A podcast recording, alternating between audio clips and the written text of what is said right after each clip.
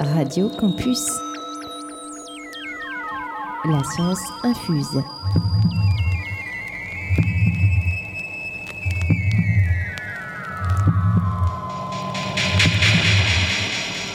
La science infuse en partenariat avec Edifice et l'Université d'Orléans. Yeah, let's go. Okay.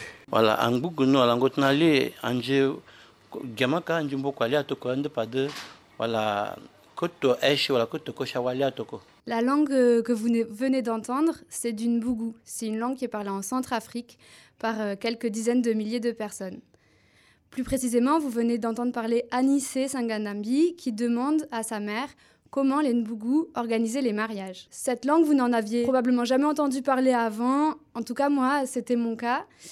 Et euh, aujourd'hui, c'est le sujet de ma thèse. Je m'appelle Galal Tabegoiti, je suis doctorante au laboratoire ligérien de linguistique à Orléans. Quand j'étais étudiante en master, je voulais travailler sur une langue qui était jusqu'à ce jour très peu étudiée. En fait, en linguistique, il y a certaines langues que vous connaissez sûrement qui ont été très bien étudiées. L'anglais, l'espagnol, euh, etc.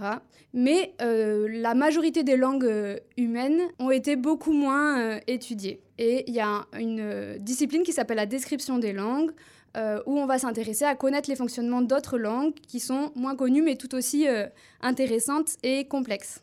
Donc j'ai cherché une personne qui parle une langue peu étudiée et qui serait disponible pour travailler avec moi. C'est comme ça que j'ai rencontré Anissé, euh, donc qui est locuteur de Nbougou. Un locuteur, ça veut dire une personne qui parle une langue donnée. Et on a travaillé euh, ensemble euh, sur cette langue. Une des premières étapes quand on veut commencer à décrypter une langue, c'est d'identifier dans cette langue les sons qui s'opposent. En fait, chaque langue, elle a son, propre inventaire de sons. Euh, il est important de ne pas les confondre, sinon on peut faire un contresens. Par exemple, en français, si je dis le lion rugit, c'est pas la même chose que si je dis le lion rougit. Le sens est différent.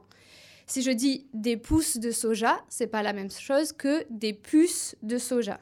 Dans ce cas-là, on a U et OU qu'il est important d'opposer en français. Mais d'une langue à l'autre, on n'a pas les mêmes oppositions.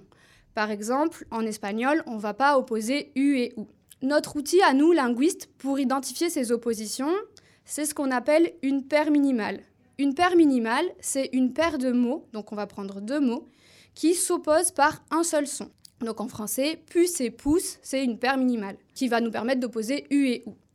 Pierre et bière, c'est aussi une paire minimale, ça nous permet d'opposer P et B. Ces sons qui s'opposent les uns aux autres, nous, les linguistes, on les appelle les phonèmes. Il faut faire attention, ça s'agit bien des sons à l'oral. On met de côté l'orthographe. Donc pour le Nbougou, j'ai commencé à demander à Anissé de me dire plein de mots. Se presser, woto crâne, kro pokro termite ailé.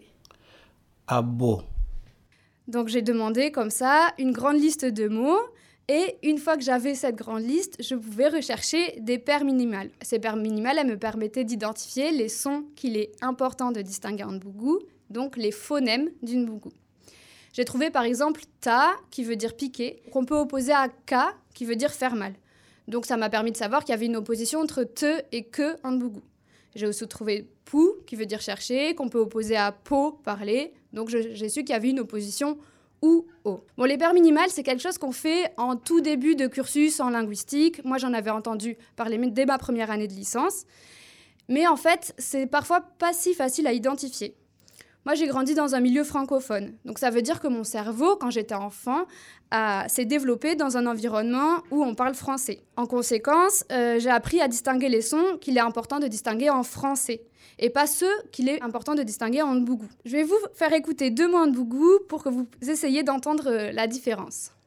Donc le premier bugu et le deuxième. bugu Le premier, Nbugu. Ça veut dire Nbougou. En fait, les Nbougou appellent leur propre langue Nbugu, comme ça.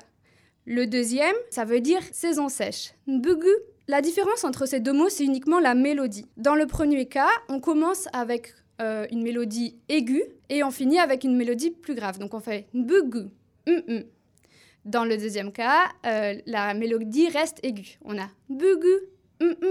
bugu Donc je vous fais réécouter le premier bugu et le deuxième. Donc ici, on a euh, cette différence de mélodie. En français, elle n'est pas importante. Je peux dire maison ou maison, le sens reste le même. En Bougou, le sens est différent. On appelle ces différences de mélodie des tons. Dans les deux extraits que je vous ai fait écouter, on avait dans le premier un ton haut et un ton bas, donc Nbugu, mm, haut, bas. Et dans le deuxième, deux tons hauts. Nbugu, mm, haut, haut. Donc le Nbugu, c'est une langue qui a ton, euh, une langue tonale. Ça veut dire que pour chaque syllabe, on va avoir une ou plusieurs consonnes, une ou plusieurs voyelles et aussi son propre ton. Et pour moi, pour mes oreilles françaises, ça peut être un peu difficile à percevoir. Pour ça, j'ai souvent besoin de l'aide des locuteurs, de l'aide des personnes qui parlent bougou et qui peuvent attirer mon attention. Il y a Mbia. Ah oui, belle, y a... Belle famille ou beau, euh, ça Ouais. dépend. Mais il y a Mbia, Taro. Je crois que ta voix dit ça, je sais pas. Mhm. Donc dans cet extrait, vous entendez Anissé qui euh, me, me rappelle de bien, de bien différencier Mbia, donc qui veut dire belle famille, où on a une intonation qui est montante, ça fait M, et Mbia qui veut dire taro. Le taro, c'est un sorte de légume, où là, on a une intonation qui est, euh, qui est plate.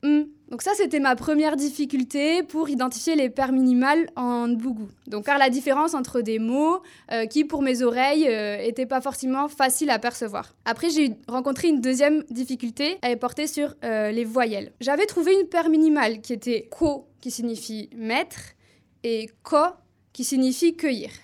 La première difficulté pour moi, c'est que euh, je suis francophone, c'est-à-dire que ma, la- ma langue maternelle c'est le français, et plus spécifiquement, j'ai appris le français du sud de la France, parce que je suis originaire de Toulouse. Et dans le sud de la France, dans notre variété de français à nous, on ne distingue pas les voyelles O et O. C'est pour ça que je dis gauche et rose et pas gauche et rose par exemple. Donc, première difficulté pour mes oreilles euh, de toulousaine, ko et ko, c'est deux choses qui sont un petit peu difficiles à différencier. Et la deuxième difficulté, c'est qu'en fait en Bougou, il y a une règle qui est assez euh, spéciale, pour le coup qui n'est pas très fréquente dans les langues, c'est que on va différencier O et O dans les syllabes où il y a uniquement que ou ge au début de la syllabe. Mais s'il n'y a pas que ou ge au début de la syllabe, donc il peut y avoir plein d'autres consonnes, dans ce cas-là, on va pas différencier O et O. Donc si je prends le mot do, ça veut dire tourner. Je peux dire do, donc ça veut dire tourner. Je peux dire do, ça veut toujours dire tourner. Il n'est pas nécessaire de différencier ces deux sons. Alors que dans le cas de ko, ko, différencier ces deux sons est très important. Ça, cette, euh, cette spécificité d'une bougou, elle m'a vraiment mis en difficulté parce que j'ai cherché pendant longtemps euh, la différence entre do, do. J'ai écouté pendant des heures pour voir si c'était plutôt o, plutôt o, etc. Et puis à ça, il faut rajouter une autre difficulté, c'est qu'il y a une autre opposition qui est une opposition entre deux voyelles, pour le coup, qui euh, en français, on n'oppose pas du tout. Donc je vais vous les dire, mais peut-être que vous n'allez pas bien entendre la différence et c'est normal. Euh, vos oreilles de français ne sont pas éduquées à entendre cette différence. Cette opposition, c'est entre ou et u. Coup, Donc ça, c'est sauter. Et le deuxième, coup. donc ça, ça veut dire tomber goutte à goutte. Là, encore une fois, une difficulté à entendre les différences. En plus, cette différence, elle marche toujours dans les syllabes où on a uniquement que ou ge à l'initiale. Alors on peut se demander, mais à quoi ça sert de vouloir comme ça bien différencier les voyelles d'une bougou Alors pour moi, c'est nécessaire pour les autres a- analyses. Euh, ce qui m'intéresse, en fait, c'est pas uniquement les sons de la langue, c'est aussi de voir euh, comment on construit les phrases, dans quel ordre on range les mots, par exemple, comment on va, par exemple, exprimer la négation dans cette langue. Bon, pour ça, j'ai aussi des techniques qui me permettent petit à petit de décrypter euh, le fonctionnement de la langue. Et puis, je travaille avec Anissé et d'autres locuteurs aussi d'une bougou, d'autres personnes qui parlent bougou, qui s'appellent Alphonse et Jean-Paul, par exemple. Ce travail-là, il permet aussi d'avoir des connaissances qui peuvent être utiles pour euh, différents niveaux. Pour les locuteurs, s'ils le souhaitent, ça peut les aider à établir une orthographe pour la langue. Ça peut aussi permettre de conserver des témoignages d'une langue et d'une culture, parce qu'en fait, je vais les enregistrer ou eux-mêmes vont s'enregistrer, et puis on va archiver, conserver euh, les enregistrements qui sont faits dans cette langue-là. Il y a une, aussi une dimension symbolique. En fait, quelque part, par mon travail, il y a aussi une reconnaissance du fait que le Nbougou est une vraie langue avec une grammaire qui est complexe. Et ça, ça peut être aussi important pour les gens. Et puis, de manière plus générale, en étudiant comme ça une grande diversité de langues, on a une meilleure idée de la possibilité du langage humain et donc du cerveau humain.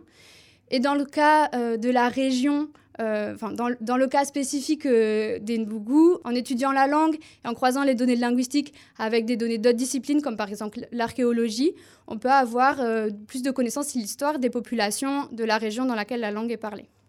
Je remercie le programme Édifice de m'avoir permis de réaliser ce podcast mes encadrants euh, Gabriel Bergugno et Gwenaël Fabre euh, qui m'accompagnent sur la thèse, et surtout euh, Anissé et Alphonse et Jean-Paul qui m'aident au quotidien pour mieux comprendre le fonctionnement d'une boucle.